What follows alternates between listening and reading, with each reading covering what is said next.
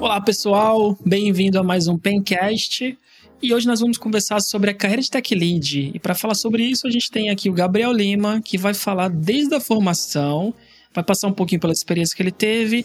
A gente vai entender com ele como que é o dia a dia de um Tech Lead e principalmente o que, que mudou de quando ele era engenheiro de software para agora como Tech Lead.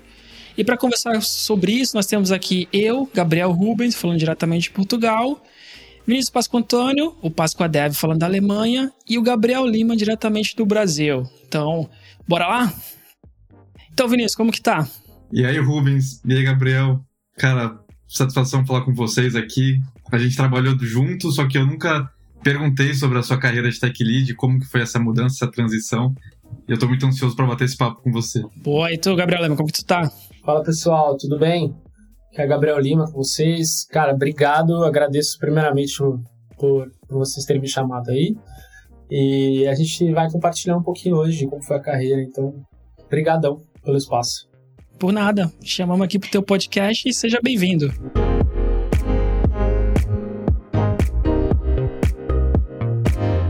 Para começar, eu queria entender qual foi a tua carreira. Como que tu começou, desde o comecinho, né? Primeiro falar da formação, o que, que tu é formado e quais foram teus primeiros trabalhos. Para mim vai ser fácil falar sobre isso, acho que todo desenvolvedor já está acostumado a começar essa historinha em qualquer entrevista, né? Mas é, acho que tem. Vou tentar falar de uma forma mais, mais tranquila, bater um papo. Mas assim, essa história de, de desenvolvimento de sistemas, desse, dessa área começou bem engraçada, assim, porque eu, eu tenho um amigo meu de infância, assim, que a gente cresceu junto. E a gente estava trocando ideia um dia na rua, ele falou assim, cara, abriu, abriu uma vaga lá no Aristóteles, lá, de, de um técnico lá é, que, que para informática, né? Assim, né? Abriu esse curso de informática e você podia fazer, cara. Eu sei que você gosta de computador, tal. Ele falou para mim, né? E o que que era gostar de computador naquela época para mim? Era só chegar e é, meu, eu gostava do hardware, gostava de, de jogar joguinho, tinha, tava começando a internet, eu mesmo não tinha computador, só meu primo que tinha computador. Gostava de jogar alguns joguinhos na, na web lá. Mas me interessava muito para essa parte de hardware, né? Era isso que eu, que eu, que eu curtia. cara, como é que funciona essa parada de memória RAM? Abria o computador várias vezes, assim, com ele. Assim, é, é isso que eu curtia, que eu curtia saber mais, assim, né? E aí, quando ele me falou isso, eu falei assim, cara, genial a ideia, vou, vou lá, assim, para ver como é que é esse negócio. E eu realmente fui lá e fiz a matrícula, cara. Falei, pô, vou começar esse curso técnico aqui. Eu tava no, no terceiro ano do, do ensino médio. Não, acho que mentira. Acho que eu tava no segundo ano do ensino médio. E quando eu fui lá, eu lembro como se fosse hoje, primeira aula, aula de lógica de programação. É, o professor lá começou, pegou, no, pegou o X e começou a desenhar vários, vários símbolos na lousa, falando assim, pô, vamos montar essa, essa lógica aqui, ó. O programa é o seguinte, ele vai receber um dado, a gente vai ver se esse dado é tal coisa, se ele for, a gente faz tal coisa, se ele não for, faz tal coisa. Eu falei assim, é, pensando, né? que que tá acontecendo, né? Que, que que é isso?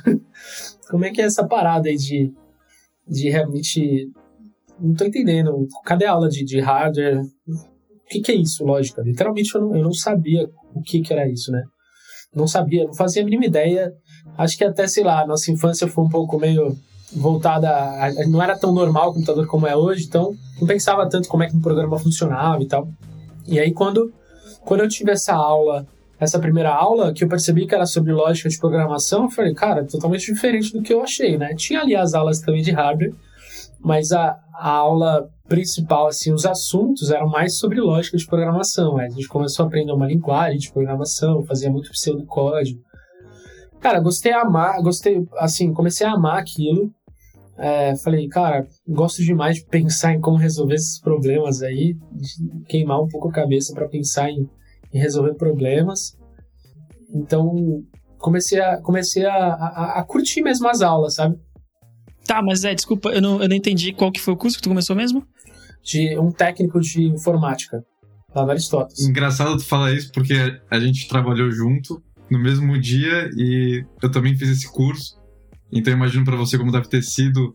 Eu também tive essa mesma impressão que você tinha. Eu pensava que um curso técnico de informática para montar montar computador, arrumar computador, E chega lá, eles dão muito foco em análise, né? Em lógica de programação, fluxograma. Eu imagino que deve ter sido, apesar desse susto, deve ter sido muito bom para a formação, né? Porque uma coisa é você ir para a faculdade achando que computação é montar e desmontar programador, e outra coisa é você chegar já com essa bagagem toda, né? Deve ter te ajudado bastante. Justamente, bastante, assim, porque isso linka até com como eu entrei na faculdade. Porque quando eu, quando eu entrei na faculdade, é, lá no, no, no, meio do.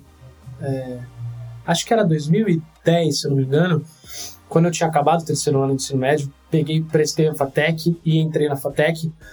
Eu entrei já na faculdade, eu já tinha terminado meu técnico de informática e tinha começado um técnico de informática para web. Então comecei a fazer os dois, os dois juntos ali, tanto a, a, a faculdade quanto o técnico para web. E eu lembro nas primeiras aulas da, da FATEC, que era a galera lá triturando a cabeça para meu algoritmo tal, e, e já tem outras matérias mais punk, tipo, já tem um, uma engenharia de software 1 lá, que já começa a explicar um pouquinho de SEO, e já começa a, a, arquitetura de, de, de software ou de sistemas, não lembro, que começava a falar um pouco mais de como, como era a máquina, CPU, o que, que cada um era responsável lá. Para mim, a lógica de programação, pelo menos, que era o, que era o mão na massa ali, né, que eu tinha aprendido no técnico, foi muito mais simples, cara. Ajudava a galera lá da FATEC, tipo, meu, vamos fazer esse, esse algoritmo aqui de boa tal.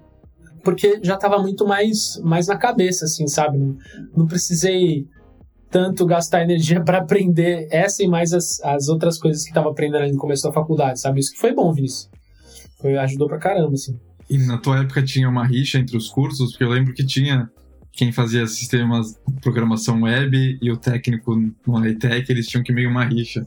Cara, tem, tem um pouquinho, assim, mas acho que era mais a galera que curtia design, curtia essa outra parte do, do informática para web e, e, a galera que gostava mais de programação, né? Isso acho que seguiu a vida toda, tanto a, a, até a faculdade, depois nos trampos. Acho que nos trampos natural, né? Cada, cada carreira segue por um lado, mas no, nas faculdades, nos técnicos, sempre tem aquela galera que gosta mais da parte de design, mais, mais dessa parte voltada para web, front-end, mais voltada para back-end, né? Então, tem muito isso. Boa, e, e, daí tu já percebeu que tu gostava mais de um, qual que tu... Quer dizer, eu suponho né, que tu percebeu qual que tu, tu gostava mais, back-end front-end. Qual que foi tua escolha lá na época? Ah, back-end, com certeza, cara. Acho que acho que assim, começou de criança, né? Nunca tive vocação nenhuma para desenhar, nunca tive criatividade para isso. Então acho que é, o back-end era, era o que eu curtia mais, assim, nesse sentido de resolver problemas, de estar tá mais voltado a, a, a, tentar pensar qual era o melhor caminho para tal situação. Então, era isso que eu curtia mais. Legal. E aí, vamos passar então para o teu primeiro emprego. Tá aí a formação. E eu queria saber, como que foi que tu arrumou o primeiro estágio ou primeira vaga, assim? Também era trabalhando com back-end? Se sim, qual linguagem? Acho que na minha primeira empresa foi um trabalho mais full stack, assim, né? Era mais um pouco... Era mais normal ter esse tipo de, de, de perfis full stack naquela época. Hoje ainda existe bastante, mas naquela época acho que era mais natural isso. E eu lembro até que eu, eu consegui esse primeiro emprego porque uma das aulas que eu tinha era sobre orientação de objetos na faculdade. E aí um professor meu, ele conhecia uma galera lá da, da empresa que eu trabalhei, o professor Vizini. E ele, eu ia muito bem, assim, numa, na matéria dele, assim, curtia pra caramba orientação de objetos, desde aquela época em Java ali, tipo, trocava uma ideia com ele, perguntava sobre as coisas. Ele falava, cara, Mano, tem uma empresa que eu conheço lá que, que o pessoal, assim, trabalha com Java e tal, eles, eles curtem essa parada de orientação a objetos, eu acho que ia ser um emprego legal pra você, mano. Você quer fazer um processo lá? Tá? Aí eu falei, ah, demorou, cara. Tava no último ano da faculdade, assim, nem precisei procurar, só apareceu esse aí, literalmente no último ano da faculdade, eu fui, comecei a trabalhar nessa empresa e aprendi, assim, muito sobre, sobre todo aquele, aquele começo, né? O que, que é web, servidor, client server, o que, que é. Aí, como era full stack, aprendi muito sobre JavaScript também, sobre como melhorar a performance em, na, na, página mesmo, né? Melhorando o código JavaScript, modularizando melhor. Então, assim, estudei um pouco de tudo. Estudei orientação objeto, comecei a trabalhar com frameworks lá, entendendo como, quais os papéis do framework no MVC lá. Então, né? Acho que assim, foi, foi bem legal nesse sentido, assim, sabe? Legal. E agora vai ficar muito parecendo entrevista de emprego, mas eu queria que tu contasse pra gente qual que foi tua carreira. Então a gente passou pela pelo curso técnico, aí foi pra faculdade e agora tu tá no primeiro emprego, tá? Então o que aconteceu daí pra frente? Antes de tu virar tech lead, é claro. Trabalhei esse, nesse primeiro emprego com Java ali, entendi o que era Git, porque tem essa também, né? Além das coisas que você usa para programar, você tem que entender essas ferramentas que estão permeando ali o seu dia a dia. Então, Git, Tortoise, como resolver conflitos, é, como você guarda esses códigos lá, faz revisão dos códigos, teste unitário. Então, é, assim, nesse, nesse começo aprendi bastante sobre, sobre framework, sobre linguagem Java, mas então sabia só programar em Java. Já tinha programado um pouco em .NET ali, mas fui só na faculdade, nenhum código em produção de fato. Aprendi um pouco sobre testes unitários com JavaScript, como escrever módulos melhores. Naquela época o Bootstrap estava bem em alta, assim, o Bootstrap do, do Twitter, então usei ele muito ele como exemplo para começar a construir código JavaScript melhor. E isso, isso foi bem, foi bem assim, legal nessa primeira empresa. Depois que eu saí dessa primeira empresa, eu, eu sou de Santos, né? Essa empresa fica em Santos. E quando eu saí dela, eu fui morar em Campinas, fui trabalhar em Campinas, numa empresa lá. E aí comecei a, a, a, abrir mais os horizontes, né? Já tinha, já tinha projetos diferentes, trabalhei em, uma, é, em um projeto que já tinha Spring, aí comecei a usar pela primeira vez o Spring. Pô, como é que a gente começa a aplicar design patterns agora que a gente está é, usando Spring? Aí a gente aplicou um pattern conhecido lá, que é o Command, e aí aplicamos para um caso lá específico o Command Pattern para resolver tal problema. Então, comecei a, a, a, introduzir mais esse esquema de design partners, de, é, de ver como que o Spring ajudava a vida naquela época lá. Não, não tinha ainda o Spring Boot tão, tão, tão, tão... Eu acho, eu não sei se existia já ou se a gente não usava, acho que não, não tinha ele tão, tão forte como é hoje. E, mas a gente já usava a parte MVC, do Spring e tudo mais. E comecei a mexer ainda com Java, abrir mais os horizontes, aplicar mais os patterns. Fiz um curso é, também lá na Kaelon, que aí me ajudou bastante a abrir alguns horizontes assim, em relação à arquitetura Java, entender um pouco mais os contextos gerais. E trabalhei em um outro projeto também nessa empresa lá em Campinas, que também ajudou bastante, assim, deu bastante essa, essa visão. Também era um projeto para banco, então é, ajudou bastante a, a, a, colocar código com mais cuidado, criar testes unitários. Acho que foi, foi, foi bem legal também esse outro projeto lá dentro. É legal que tu falou de, de ter ido pra, de sair de Santos para Campinas. Como que foi essa mudança? Porque eu imagino que não deve ter sido tão fácil. E pelo que você está falando, a tecnologia mudou bastante da empresa que você estava em Santos para de Campinas. Eu acho que os desafios eram outros. Como que você conciliava para se preparar para esse, esse salto na carreira e se foi uma coisa que aconteceu naturalmente para você ou teve que investir bastante tempo para isso? Eu acho que foram alguns problemas ao mesmo tempo lá, que quando eu fui de Santos para lá, fui morar sozinho lá. E acho que tem, tem um ponto de, de morar sozinho que ajuda você a ter bastante tempo para estudar. Então, assim, eu resolvi essa parte de ter tecnologias novas ali dessa forma, sabe? Estudando ali no meu tempo livre, cara, vendo design patterns, aproveitando para ler livros que eu achava importante. Li um livro do design patterns da, da Casa do Código, né? É, que eles têm um livro bem legal. Livro eles recomendaram né, no, sim, no curso de arquitetura, a gente fez junto, inclusive, esse curso. E acho que foi o livro que eles recomendaram. Não sei se a gente ganhou ou não na Kaela, mas eu lembro desse livro. E foi bem interessante ler o livro e ele, ele aplicava para Java na, nos exemplos que ele dava, mas você entendia a essência do design pattern em si, né? Então, eu aproveitei para entender um pouco mais desses, desses conceitos, tipo, a parte boa era essa, né? Mas a parte ruim era, meu, tô numa cidade morando sozinho lá, ia todo final de semana voltava para Santos, mas dava um pouco daquela saudade de estar mais perto da família, perto da namorada, então tinha um pouco disso de, tipo, beleza, tô, tô aqui, tô aprendendo pra caramba, tô, tô, tô numa empresa diferente, mas dava um pouco de saudade, sabe? Cara, eu não vou trabalhar em Santos mesmo, mais perto e tal. Ficava meio dividido nesse sentido, sabe? E o, e o Rubens falou que você pegou esse livro no curso da Kaelon. Assim, eu, eu posso falar porque a gente trabalhou junto e é informação privilegiada, mas você conheceu a empresa que você migrou em um evento, né? Se eu não me engano, foi na Kecom, você começou a, a ver outras empresas. Como você acha que esses eventos que você participava influenciaram para você se tornar um engenheiro melhor, um engenheiro de software melhor? Influencia bastante. Acho que principalmente na parte do network, assim mesmo, como, como você falou, cara. Depois dessa empresa que eu trabalhei em Campinas, eu acabei, acabei trabalhando numa empresa lá em São Paulo que, que tinha muita gente que dava aula lá da Kaelon e, e trabalhava nessa empresa. Então, assim, é, é, mais uma vez reforçando né, o, a importância do network, do quanto você está nesses eventos, trocando ideia, compartilhando de, de, de problemas que você teve que passar e qual a solução e tudo mais. Acho que é, é, acaba ajudando muito em, em, questão de carreira também, né? De você, às vezes, achar uma empresa que você mais se identifica, porque a pessoa também está trabalhando lá. Você fala, caramba, vocês resolvem dessa forma, acho que eu também resolveria e tal. E você acabei me encaixando assim ideias muito nesse sentido, né?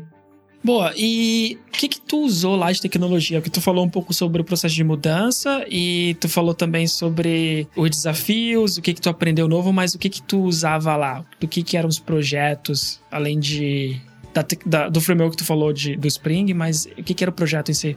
Os dois, os dois projetos que eu trabalhei nessa empresa lá eh, foram bem diferentes, assim, mas de tecnologia não teve tanta diferença, sabe? Quanto para essa empresa de São Paulo que eu comentei lá. Essa empresa de São Paulo, acho que sim, teve bastante tecnologias diferentes. Eu acho que essa de Campinas, ela, ela a, as tecnologias, assim, era mais voltado para Java mesmo, a gente tinha bastante coisa em Java lá, acho que de linguagem de programação foi só Java. E realmente teve essa mudança de eu ter come, começado a ter esse contato com Spring, que eu não tinha antes e um pouco mais contato com testes unitários, rodar alguns testes de integração para você conseguir cobrir melhor. Foi bem interessante que nessa empresa em Campinas, no segundo projeto, é, a gente também teve algumas te, te, teve alguns problemas assim que, que a galera acabou passando de não conseguir lidar com algumas features lá e eu comecei a perceber que o time era bem bem júnior em algumas coisas mais técnicas. Então acabei meio que tomando a responsa lá de falar, cara, vamos montar alguns tech talks, vamos montar alguns grupos aqui de estudos.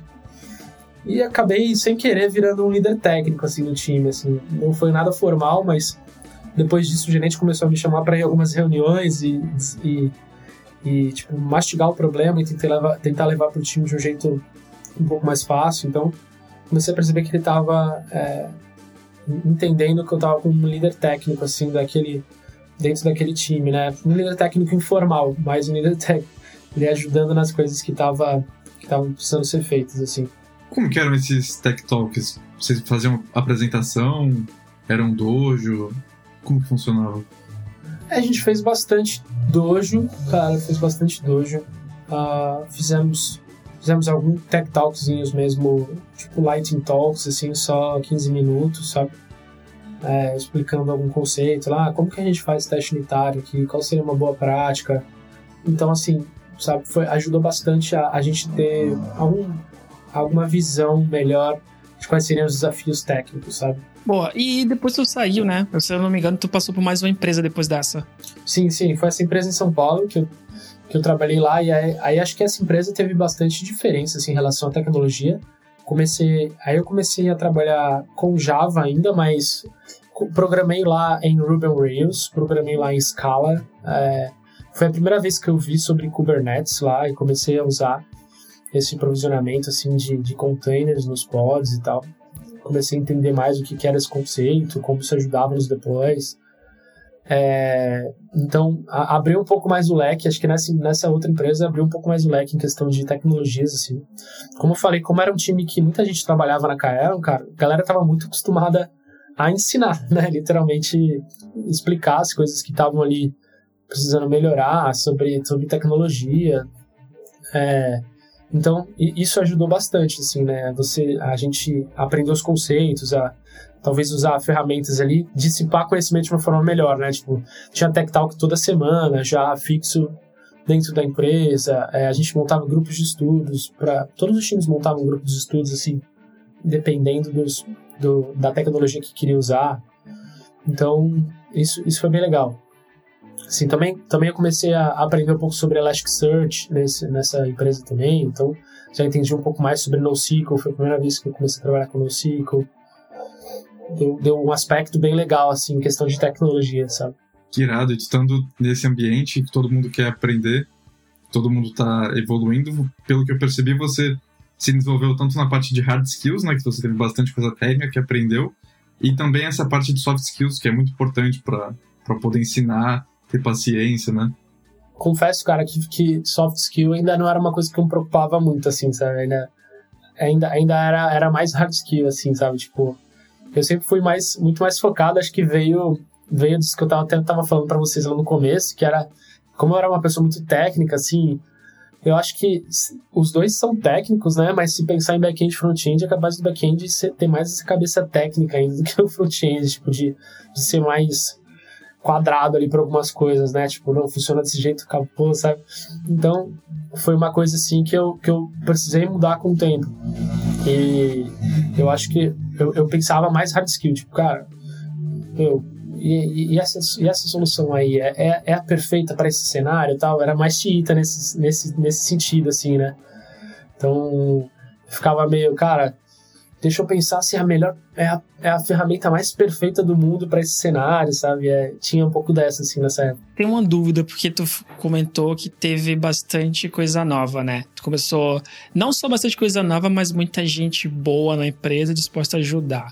É, além disso, de, dos grupos de estudo que tinha na empresa, o que mais tu fazia para aprender? Porque quando tu chega, em várias, tu chega num lugar e tem várias tecnologias, no começo dá um pouco de, de ansiedade, né? E até mesmo quando tem muita gente boa, tu fica assim, caramba, como que eu vou acompanhar esses caras? E qual que foi a tua, tua estratégia para chegar no mesmo nível, ou pelo menos para evoluir o suficiente para trabalhar nessa empresa?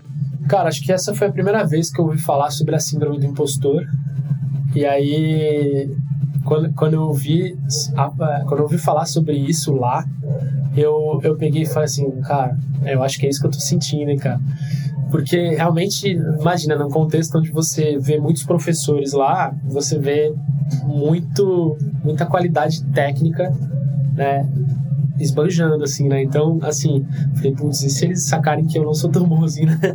Então, assim, é, surgiu um pouco desse sentimento e acho que a resposta rápida para isso é, cara, preciso estudar, né? Então, tipo, mas é isso que eu tava, é isso que eu, que eu falei até no começo sobre essa empresa. Era uma empresa que impulsionava tanto o aprendizado que o próprio dia a dia da empresa já não me deixaria ficar para trás em estudos, assim, sabe? Tinha, pra você ter noção, tinha um grupo de estudos é, ali específico do meu time. Tinha Tech Talks que eram para a empresa toda, para o time de engenharia toda. É, ali para todo mundo de tech, né, ouvir sobre aquele tema no, no, uma vez por semana. E tinha também o que a gente chamava lá de Hack Day, que era uma vez por sprint, a gente, a gente fazia um dia para a gente é, estudar ou fazer alguma POC ou faz, tirar alguma. pensar em alguma feature nova do zero. Então, pô, você podia usar lá. Eu lembro que eu aprendi Spring 5 lá, que já vinha com alguns conceitos reação, é, React, sabe? Então, é, pensando em, em, linguagem funcional, React Programming. Então, comecei a falar, peguei um hack day para fazer isso, sabe? Assim, então, isso, isso que foi bem legal, sabe? Ah, lá no Elo 7 a gente tinha bastante disso, assim, de ter é, esse, esse dia a dia voltado pro, pro aprendizado, sabe? Não, legal, legal. Eu lembro que quando tu estava na Elo 7, tu falava bastante, porque tu estava bem empolgado. É, falava que não ia sair de lá tão cedo, etc. Então eu lembro dessa época, porque a gente pegava ônibus junto algumas vezes, né? Mas legal. E a Elo 7 foi, foi a última empresa que tu trabalhou como engenheiro de software? Ou tu teve mais alguma depois disso? Eu trabalhei ainda no PagSeguro como engenheiro de software que também foi uma coisa bem diferente, assim, porque lidava com volume de dados, assim, absurdamente maior que do Elo7, assim. Era, chegava, em alguns dias, é, chegava a 10 milhões de, de, de registros lá, de transações por dia, por exemplo. E eu trabalhava num time que tinha que, que é, consolidar esses dados por mês e gerar insumos que eram fiscais, jurídicos lá. Então, tinha esse ponto, assim, que que é, foi bem distante do Elo7, que talvez é, não, não tinha tanto desse desafio lá, que era sobre volume, né? Tanto que a gente usou Spark lá no PagSeguro para lidar com esse, com esse map reduce, com clusterizar processamentos e depois fazer o map disso, reduce disso. Foi uma experiência bem diferente, assim, achei bem legal, assim, cara. Foi, foi a primeira empresa que eu tive que, é, que eu entrei num projeto para trabalhar especificamente sobre isso, então acho que foi foi, foi bem interessante, assim.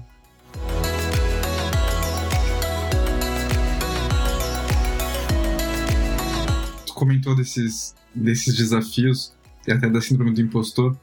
Com tanta coisa que você tinha que aprender e tantos desafios técnicos, algum momento tu chegou a ter um burnout ou sentir muito estressado ou sentir que tinha muita coisa para fazer e precisou de um tempo? Como que conseguiu conciliar o seu sua qualidade de vida, né, com o trabalho? Cara, esse é um assunto legal, viu, Vinícius? Porque eu acho que tem uma diferença grande entre você ter um dia a dia é, preenchido, assim, um dia a dia corrido ali, aprendendo coisas novas e ter um dia a dia corrido porque você só tá apagando incêndios, fazendo coisas chatas. Eu acho que a gente fala que o trabalho do desenvolvedor é às vezes chato e às vezes legal, acho que como o trabalho de todos.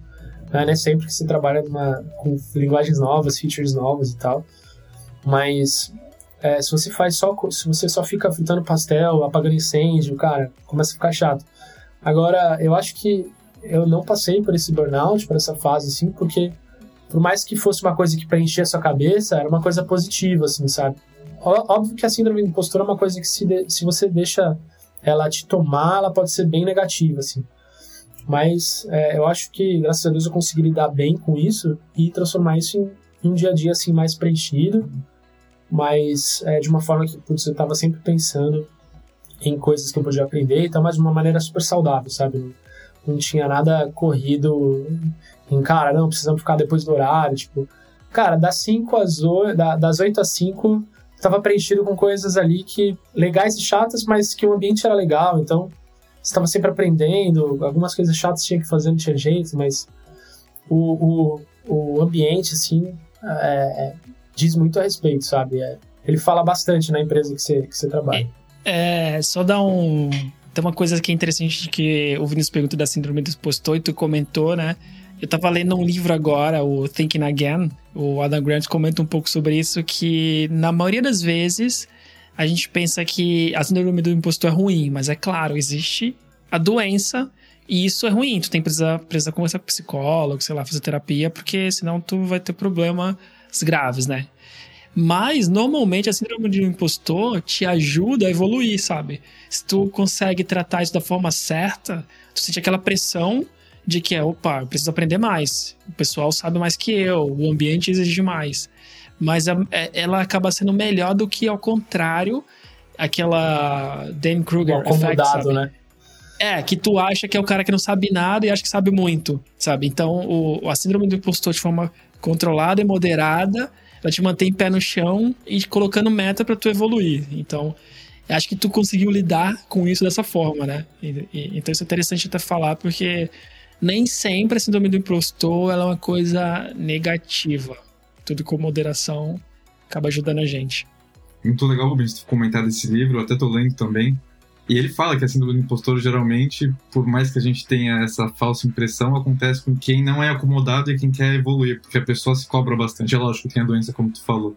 E para essas pessoas que querem evoluir, você com a tua experiência, que conselhos você daria? Se você pudesse falar com o Gabriel Lima lá é, em Santos ainda.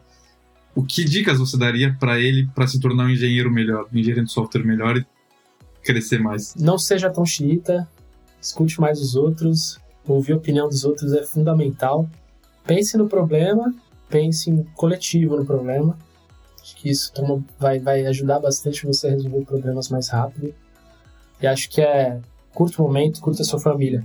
Porque isso vai te ajudar a resolver problemas mais rápido também vai te ajudar a curtir mais o seu emprego. Acho que é, é acho que é a dica de ouro para qualquer trampo, para qualquer profissão, né?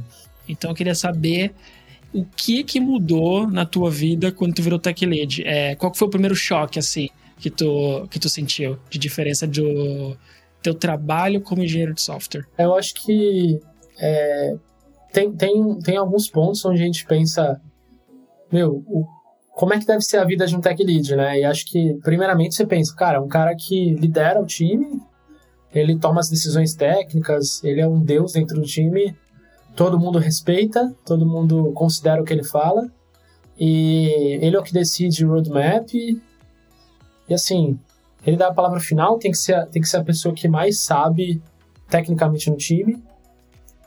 E é isso. O que na realidade é, é um pouco diferente disso, né?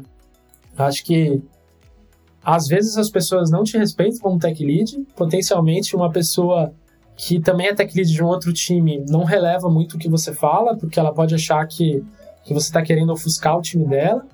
Seu gestor nem sempre te dá o acompanhamento que você precisa ou te ajuda a resolver as coisas da maneira certa e acaba te deixando na mão às vezes. É, acho que você não, você não tem que dar a palavra final sempre, pelo contrário, você tem que ser muito mais coletivo e fazer o time pensar. E acho que esse é, é, é, a maior dificuldade ali em, em, você ser tech lead, que é você é, levar o time a pensar sem você propriamente dar a solução, né? Então acho que isso, isso que eu acho que é, é a diferença entre como a pessoa acha que é sendo tech lead e como, como é de verdade, né? Porque é uma pessoa que literalmente tá tendo aquela visão macro do projeto, então você tem aqueles dois extremos, que é aquela pessoa que, que só coda, que fica ali o tempo todo vivendo como sênior do time, um lead que nos preocupa com a visão macro do projeto, mas você também não pode ser aquela pessoa que só que está super distante do código, não faz ideia quais são as soluções técnicas que seu time está tomando, e só, e só é um gerente que de tempos em tempos vai, vai ver ali se tá tudo ok, né? Nossa, eu mesmo tinha uma impressão totalmente diferente, Gabriel, do que é o Tech Lead. Pelo que tu tá falando, não sei se é mais importante ou tão importante quanto, mas os soft skills, né? Saber lidar com as pessoas, saber deixar a vaidade de lado. E tem como você treinar isso? Como faz? Porque a, a sua carreira inteira você estudou e trabalhou nesse seu lado de hard skills. Como que foi essa migrou para Tech Lead, viu que não era bem o que tu achava, que tem que ter muito mais jogo de cintura, muito mais trabalhar com pessoas. Como que você fez para se adaptar e continuar, né? Foi bem difícil, assim, porque, como eu falei, eu estava muito preparado para a parte hard skill, mas para a parte soft skill, talvez é, não tanto. As pessoas diziam para mim que, cara, você lida bem com pessoas, você consegue se comunicar bem, mas tem, teve um momento que eu percebi que aquilo não era suficiente, sabe? Que eu que só escutar ou só me comunicar bem não era suficiente. Pelo contrário, às vezes me comunicar demais poderia ser o um problema. Eu, eu ouvi há, há, pouco tempo uma frase de alguém que estava falando, falando o seguinte: olha, o, o líder, a, aquela pessoa que que está à frente de alguma coisa, é, ele deve ser o último a dar opinião. Ele deve ser o último a comentar qual a solução que ele acha será correta. Ele deve primeiro escutar as pessoas, é, ver qual, qual seria a, a, a, melhor abordagem na visão das pessoas que estão no seu time. E então você coloca a sua opinião, o que você está achando. Então acho que, assim, respondendo a sua pergunta, Vinícius, foi bem difícil, mas é, eu acho que a forma de aprender isso é. Existem treino, treinamentos e cursos que ao longo do tempo eu fui fazendo, às vezes internos mesmo das, das empresas, que eles são muito importantes serem feitos.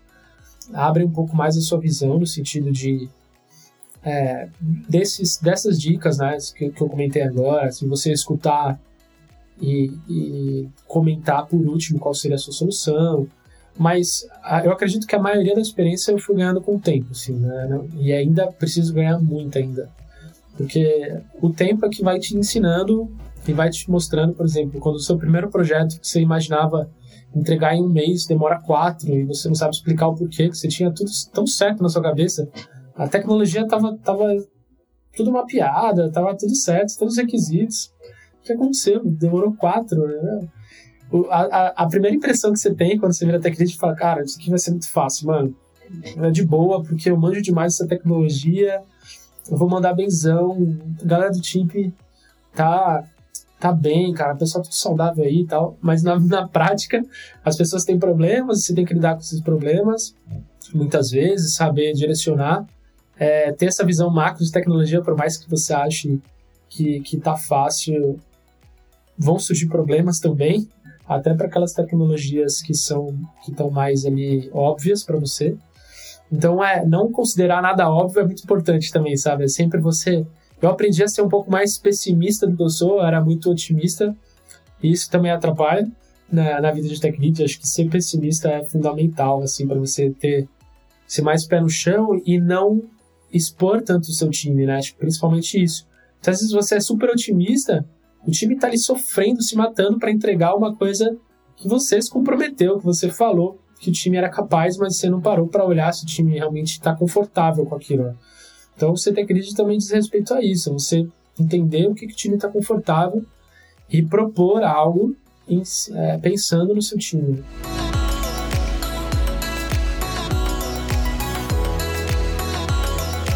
Uma curiosidade, é, tu queria ser tech lead ou a coisa aconteceu? Tu chegou uma hora e tu foi promovido? Pensava em ser, mas acho que não era a minha primeira opção. É, a minha primeira opção é era seguir uma carreira mais técnica e só, assim, sabe, virar um guru técnico ali e era isso.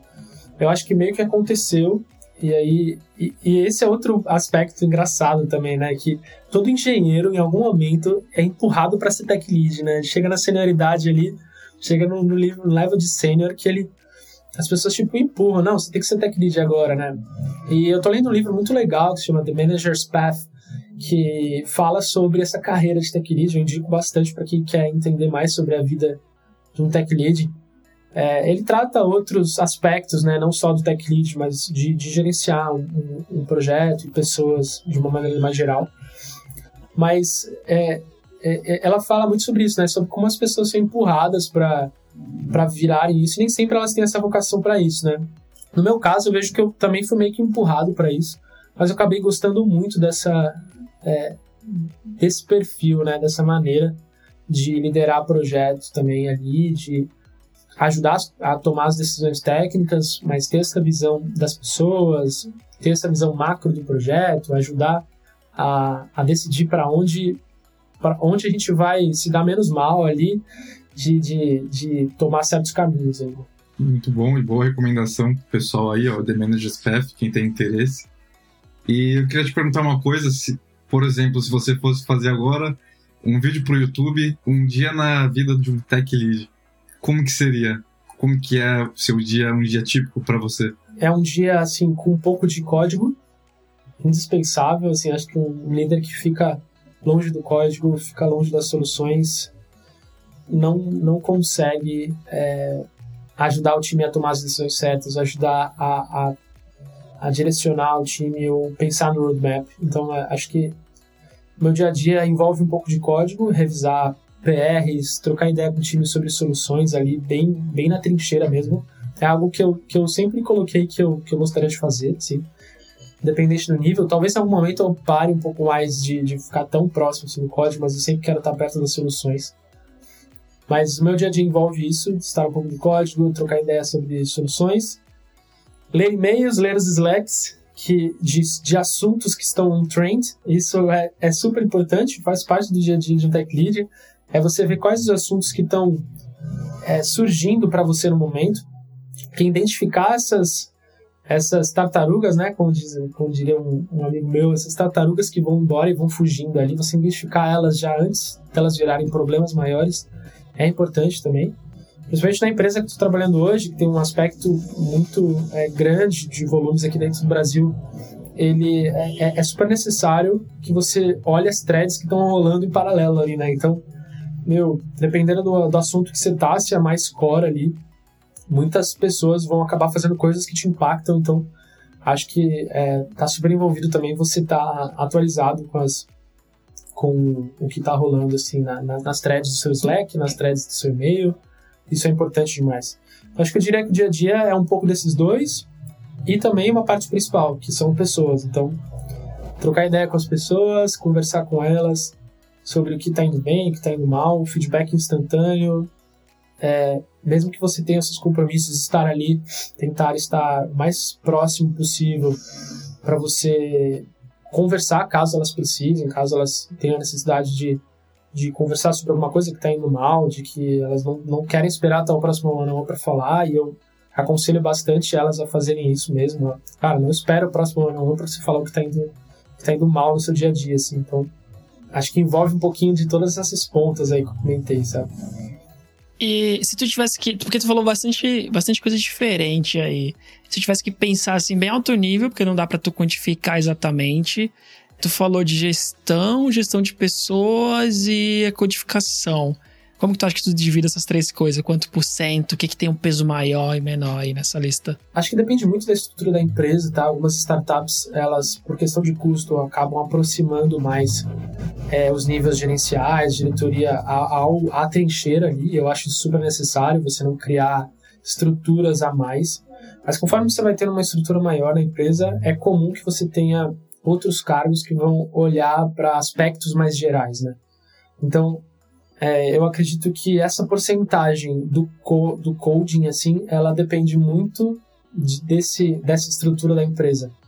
Eu diria que no momento que eu estou hoje, acho que uns 30% do meu tempo é relacionado a coding e 70% a, divididos entre ainda soluções técnicas ali, mas outros aspectos envolvendo RFCs, soluções técnicas que vão decidir coisas lá do futuro até, numa mais plataforma, e, e a parte também de, de gestão de pessoas, né? E tu falou que às vezes você trabalha em partes core do sistema e o trabalho de outras pessoas te afetam. Isso já foi problema para você alguma vez? Já teve que resolver conflito com outros times? Como que geralmente você lida com essas situações? Muitas vezes. Demais. Acho que isso acontece assim a cada segundo, né? sempre, sempre algum time que é, tenta fazer alguma coisa que que vai impactar no seu trabalho ali, que vai envolver coisas que você decidiu há uma semana atrás. Assim, hoje eu vejo a importância de algumas coisas e acho que isso, mais uma vez, depende muito da, do tamanho da empresa. Acho que startups, eles é, tentam bastante, assim, não criar documentos a mais, sabe? Acho que é aproximar mais as pessoas e tentar não burocratizar tanto as coisas. Mas conforme você vai entrando em empresas um pouco maiores, isso acaba sendo um pouco mais inevitável. E acho que é, é, é saudável fazer esse tipo de coisa, mas você deve pensar em como fazer isso de uma maneira mais tranquila para todos. Eu acho que fazer isso de uma forma mais incremental, você você expor alguns documentos lá que, que você saiba que outras pessoas vão ler, que podem impactar seu trabalho. Então, Acho que a forma como eu resolvo isso é tentar expor ao máximo em que passo você está, qual o status das coisas que você está fazendo, para as pessoas entenderem que ponto você está, aonde elas podem machucar ali você, o ponto que mais dói ali no, no seu time, como elas podem fazer isso acontecer e como elas podem evitar isso. Então, você vai aprendendo que, assim, infelizmente ou não, né, tem, tem burocratizar um pouco, colocar algumas coisinhas ali, um, um, certo controle na sua volta para você conseguir se comunicar melhor com os times ali. Então, acho que o Slack ajuda bastante, ou qualquer outra ferramenta de comunicação que você consiga é, organizar lá os assuntos e, e, expor como você quer falar eles. Acho que isso também ajuda bastante você a, a se, se blindar um pouco desse, disso que você comentou, Vinícius.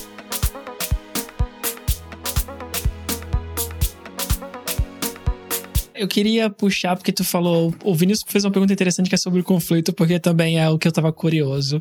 Só que eu queria ir mais a fundo aqui. Qual que é o conflito mais difícil que tu já teve que resolver? Aquele que tu falou assim, caramba, porque. Por que, que eu fui virar tech lead, sabe? Cara, eu acho que. Não, não quero te comprometer, então. pensa bem aí.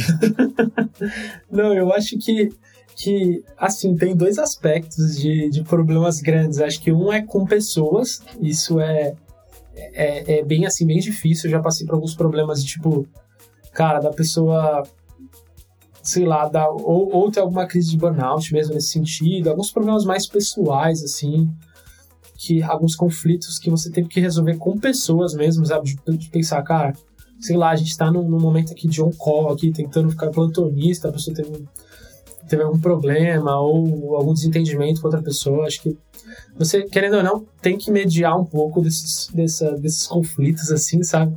Que, que se você fosse só no time, você, você ia embora ali e falar, ah, deixa eles se resolverem aí. Acho que você tem que mediar um pouco essas coisas. E acho que, assim, outros conflitos mais, mais tensos, eu acho que foi muito de, de time com time, assim, sabe? De tipo, meu, tal pessoa é, é, é muito complicado, assim, quando você tem alguma pessoa que que não tem esse, essa mentalidade colaborativa, ela pensa, ela não pensa em responsabilidade, ela pensa em culpa, né? Eu não vou, não, não tem responsabilidade entre as pessoas. Não, eu quero culpar aquela pessoa, eu quero, ó, deu, deu tal coisa errada e eu tô culpando. Cara, culpa tu isso aí. isso aí tá errado porque tal pessoa fez isso. Assim, é, esse, esse medir essas palavras é, é, mais difícil, assim, quando você escuta elas também numa reunião que você está mediando ali, é super complicado também, você às vezes tem que até remediar alguém que falou, sabe? É, é, acho que esses são os conflitos mais difíceis, assim, de lidar, que você acaba falando, não, calma aí, não é sobre culpa, gente, é sobre responsabilidade, vamos tentar colocar mais é, as palavras aí de uma maneira melhor, para todo mundo se ajudar, voltar sempre a colocar a colaboração em primeiro lugar, assim, né? Boa, é porque às vezes eu acho que sou muito empático com isso, às vezes o pessoal perde de. de... Esquece que é qual o problema que a gente quer resolver, né? E mais do que quem a gente quer culpar. Acho que, claro, que às vezes a gente precisa entender quem errou para poder consertar, falar com a pessoa, mas primeiro corrige, né? Normalmente o problema, depois a gente tenta achar. Só comentar que os dois Gabriéis, né? Vocês trabalham com essa parte de gestão. E para quem é desenvolvedor, às vezes pode parecer que vocês são o vilão, a empresa que quer só cobrar, mas na verdade vocês querem o melhor pro projeto, né, pro time. E você estando nessa parte de tech lead, o Gabriel nessa parte de gerenciamento também tem uma visão melhor, né?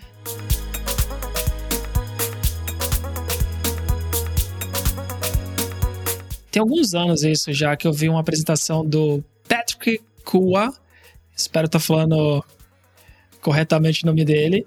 E na apresentação ele trazia alguns pontos que ele dizia assim, coisas que eu queria saber quando eu virei um tech lead, né? São coisas que ele errou, que ele pensa assim, se alguém tivesse me contado isso, minha vida teria sido mais fácil, né?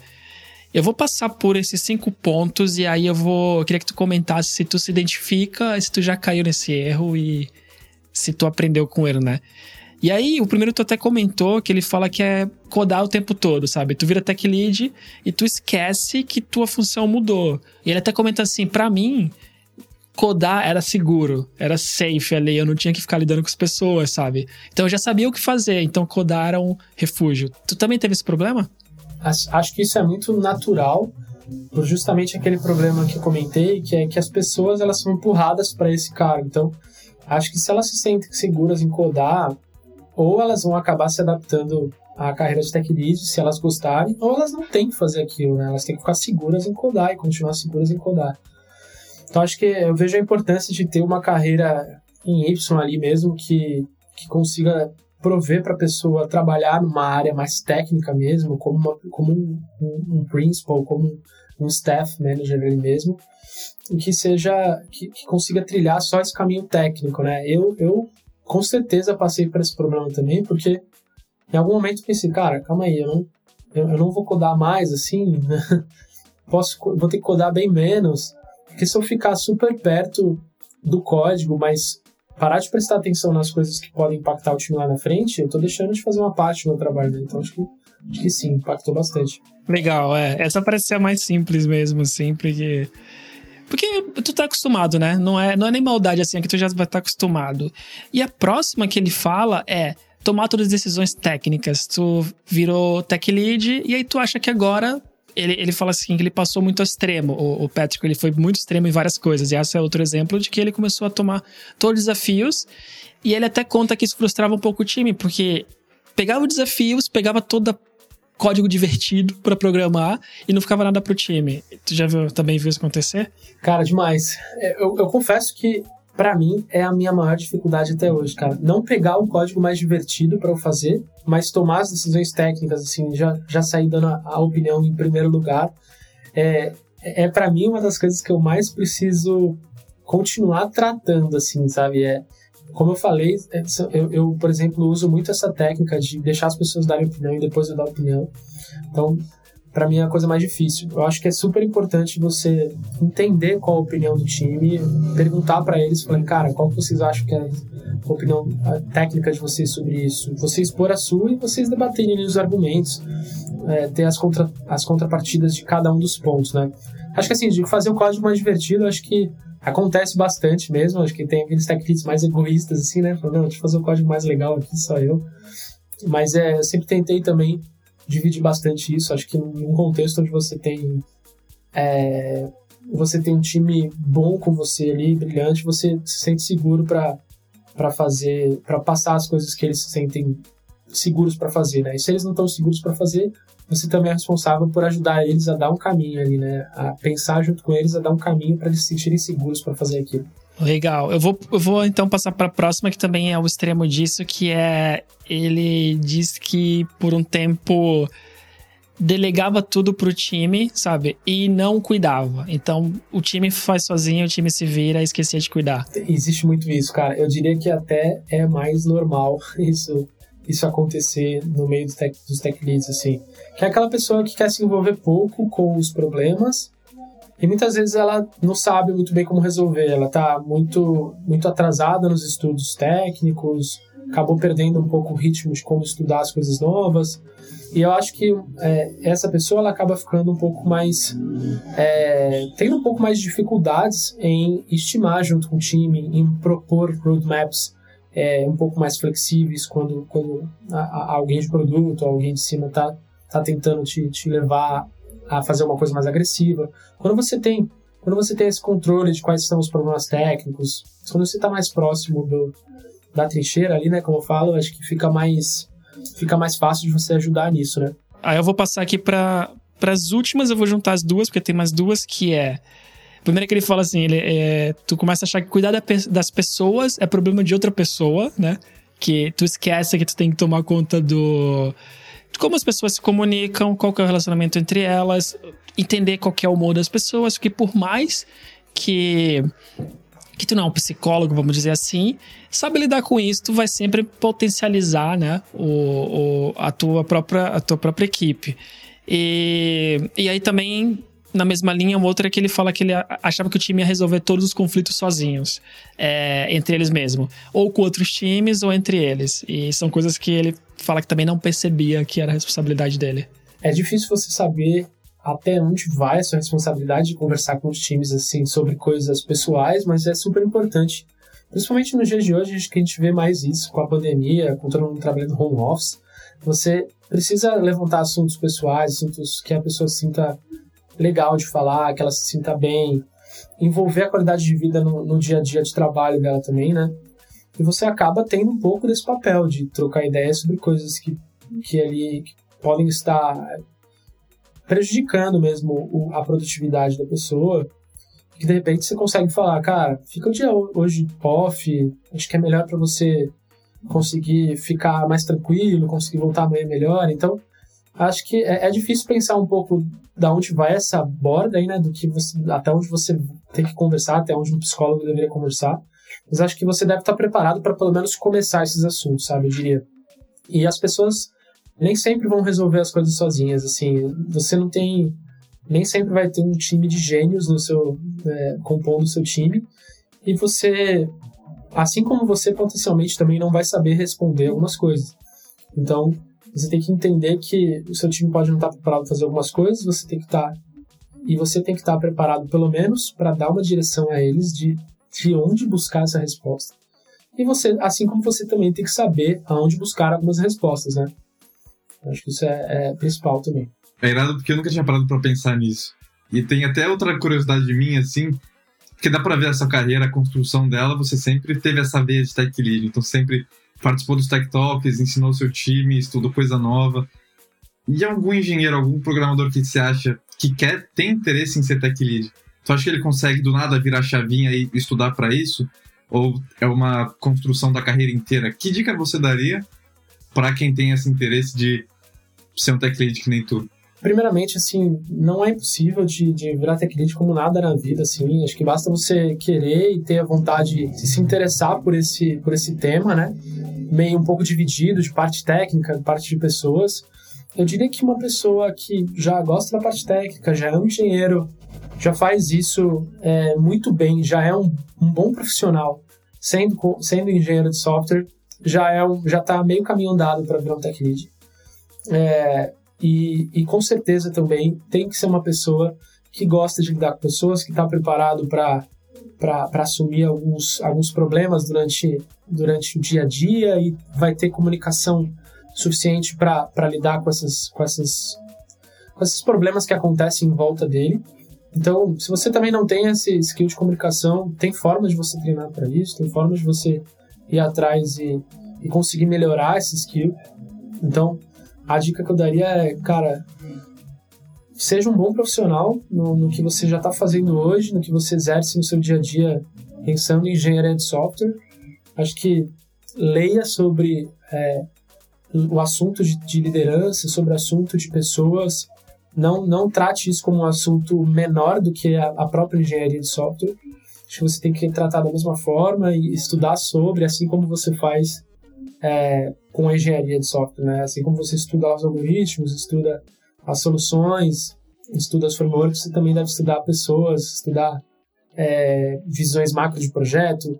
Então, e, e, outra coisa também que eu acho principal, é, o que eu acho muito importante é você ter essa visão transversal das coisas, né? Ter uma, ter uma visão muito assim, mesmo que seja superficial de tudo. Então, é, entender um pouco sobre, sobre data engineering, entender um pouco sobre AI, entender um pouquinho sobre banco de dados, diferença de banco de dados relacional, não relacional, diferença de paradigmas de linguagens, é, entender qual a importância de containerização, como, que, como o Kubernetes ajuda nesse, nesse tema de deployments, de é, como você consegue escalar alguma coisa usando Kubernetes. Pelo menos esses temas mais superficiais para você conseguir lidar bem com todos os assuntos. Legal. Obrigado. Acho que a gente viu bastante coisa aí. A gente passou pela, pela tua carreira, então a gente entendeu um pouco como foi a tua evolução. A gente passou um pouquinho pelas tecnologias, onde tu deu algumas dicas também, né, de livros. Falou muito do ambiente, que também lembrou do Vinícius, né, de, de procurar ambientes em que as pessoas te possibilitam aprender, a trocar conhecimento, a participar de dojos, etc. Que foi uma excelente dica também. E falou um pouco dos desafios que tu tá tendo agora, que também, é, eu acho que a gente tem que gravar de novo daqui a um tempo, né? Tu tem um tempinho como, como tech lead e vai ser legal a gente conversar daqui a alguns meses para saber o que, que mudou de lá para cá.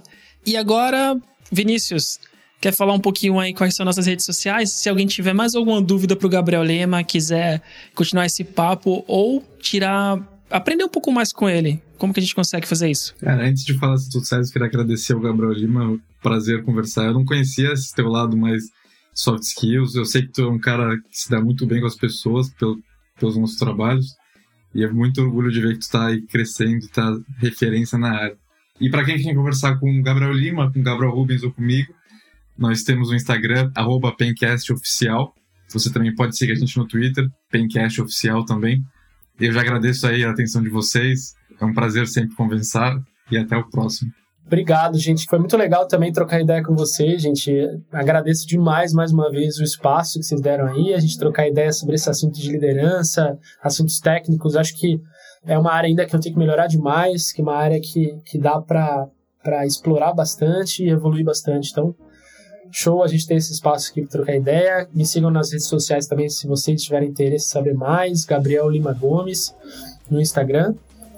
E é isso aí. Obrigadão, gente. É isso. Também Páscoa Dev, não esqueça de seguir. Vinícius está sempre dando dicas para desenvolvedores. E arroba Oficial no Twitter e no Instagram. Muito obrigado, pessoal. Até a próxima e valeu!